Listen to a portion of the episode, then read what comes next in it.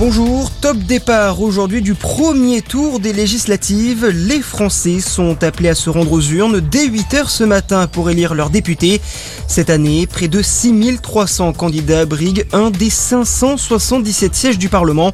Le second tour aura lieu dans une semaine, dimanche prochain. Un scrutin qui a déjà commencé dans les territoires d'outre-mer. Les bureaux de vote ont ouvert hier et les résultats des affiches du second tour sont connus en Guadeloupe, Martinique, Guyane ou encore à Saint-Pierre et Miquelon.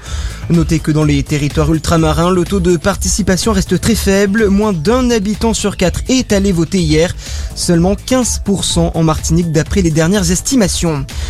L'Ukraine va-t-elle faire son entrée dans l'Union européenne? Ursula von der Leyen promet une réponse la semaine prochaine.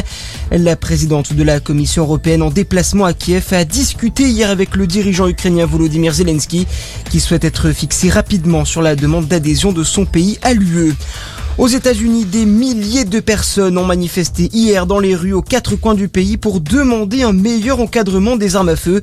Des rassemblements qui font suite aux nombreuses fusillades ces derniers jours, notamment celle dans une école du Texas le 24 mai dernier qui a fait 21 morts dont 19 enfants.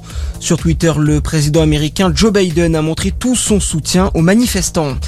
On passe au sport. En rugby, le champion reste vivant. Le Stade toulousain s'est qualifié hier en demi-finale du top 14. Les Rouges et Noirs ont battu hier soir La Rochelle 33 à 28 en barrage. Toulouse affrontera Castres vendredi prochain à Nice pour une place en finale. Ce soir, dans l'autre barrage, Bordeaux-Bègle reçoit le Racing 92 à 21h à 05. Et puis le hand, le PSG a remporté hier soir la Coupe de France. Victoire en finale face à Nantes 36 à 31. Chez les filles, Metz a également gagné la compétition en battant Besançon 33 à 23. Voilà pour votre point sur l'actu. Très bonne matinée à tous. À notre écoute.